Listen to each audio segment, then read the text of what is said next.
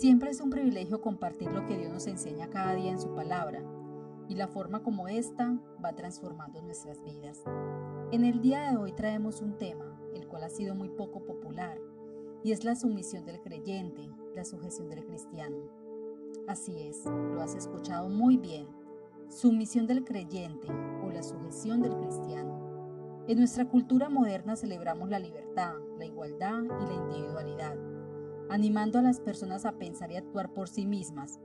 Y cuando escuchamos la palabra sumisión nos estremecemos, porque contradice esta forma de pensar.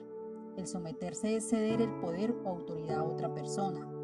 A menudo tiene una connotación negativa de alguien que se ve obligado a renunciar a su libertad y hacer algo que está en contra de su voluntad. ¿Te ha pasado que lees un versículo y sientes o crees que no tiene nada que ver contigo y simplemente lo pasas muy rápido, lo ignoras. Nuestra porción del día de hoy, en Primera de Pedro capítulo 2 versículo 18 al 25, pudiera ser de esos textos, que aunque es muy claro su mensaje, lo queremos ignorar porque creemos que no tiene nada que ver con nosotros o nos cuesta aplicarlo en nuestras vidas. Pero en este día te animo a que escuches este podcast y descubras el principio de sumisión que Dios quiere enseñarnos. Primera de Pedro 2.18 dice, Criados, sométanse con todo respeto a sus amos. Pedro nos está ayudando a entender cómo debe ser la conducta de un creyente, cómo el Evangelio debe transformar la manera en la que nos relacionamos con los demás, y en esta ocasión se detiene para hablarle a los criados y siervos de la época. Este tipo de servidumbre no es la que viene a nuestra mente cuando pensamos en un esclavo. Eran personas que realizaban labores domésticas y mantenían su sentido de dignidad y valor. Con el avance del Evangelio muchos de ellos habían convertido y era probable que muchos pensaran que su libertad en Cristo les quitaba toda responsabilidad con sus amos terrenales. Así que Pedro les anima a ser sumisos con todo respeto. Debemos someternos, debemos obedecer a toda institución humana.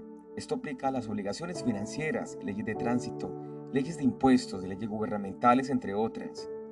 Obedecer toda ley es obedecer a nuestro Padre Celestial en medio de una sociedad oscura.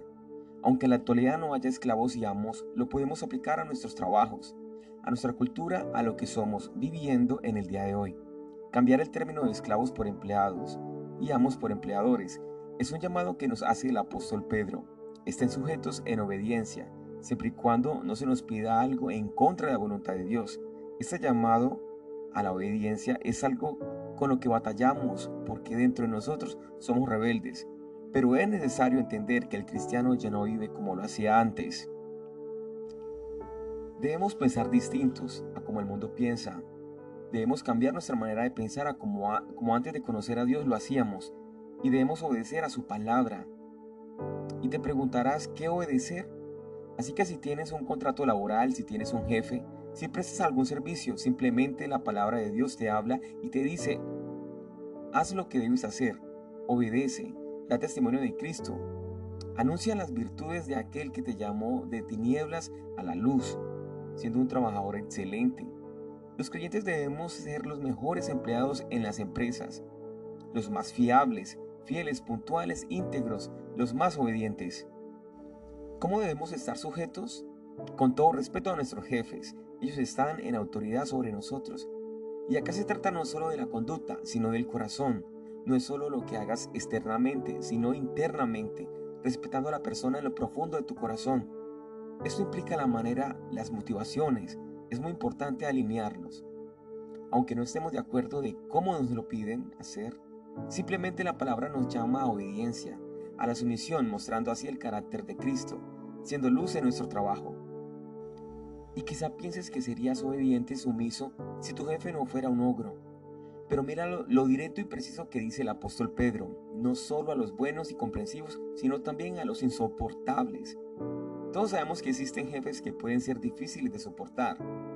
Debemos respetar la función que esta persona tiene sobre nosotros. Dios pone en posición de liderazgo a algunas personas por encima de nosotros porque en algunas ocasiones Dios busca tratar con nuestro corazón, con nuestra paciencia, con nuestro carácter, sumisión y fe.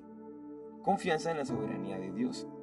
Quizá puedes ver a tu jefe como alguien incompetente, y consideres que tú puedes hacer las cosas mejor que Él. Pero permíteme decirte que ni siquiera al borde de su manto te puedes atrever a tocarle, refiriéndonos a cosas tan sencillas como hacerles caras, criticarlo, burlarte de Él o hablar mal de Él. Ese no es tu trabajo.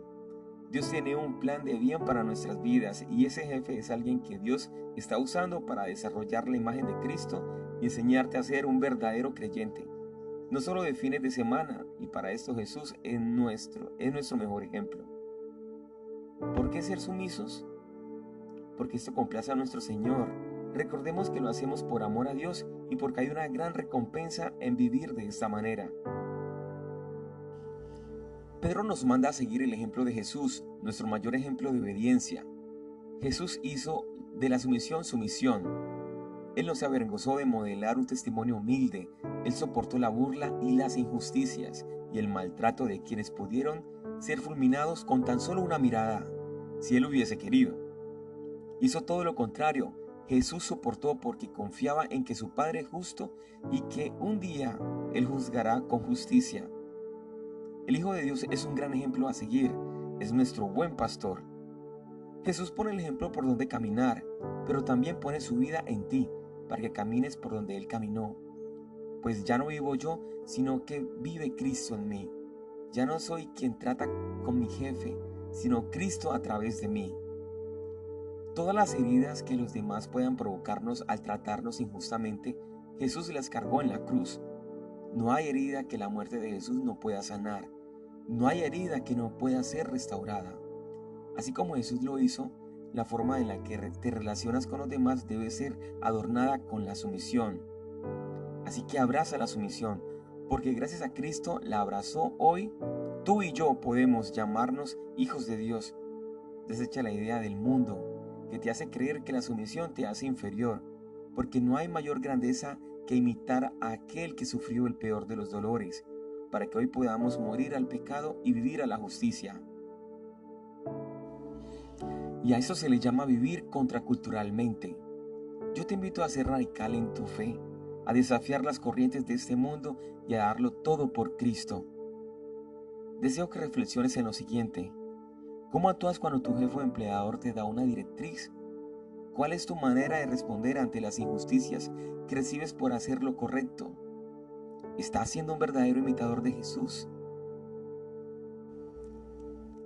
Te mandamos un abrazo fuerte y te bendecimos, anhelando de todo corazón que Dios hable a tu vida a través de este podcast, para que seamos mejor cada día. Si quieres saber más de nosotros, somos Comunidad Cristiana de Fe y estamos ubicados en el municipio de Carepa en la avenida principal, salida a Chigorodó. Acompáñanos a nuestras reuniones los días miércoles 7 y 30 pm y los domingos 9 y 30 am. También nos puedes encontrar en nuestra página web www.comunifeurabá.com y en nuestras páginas de Facebook e Instagram, Comunife Urabá. Dios te bendiga.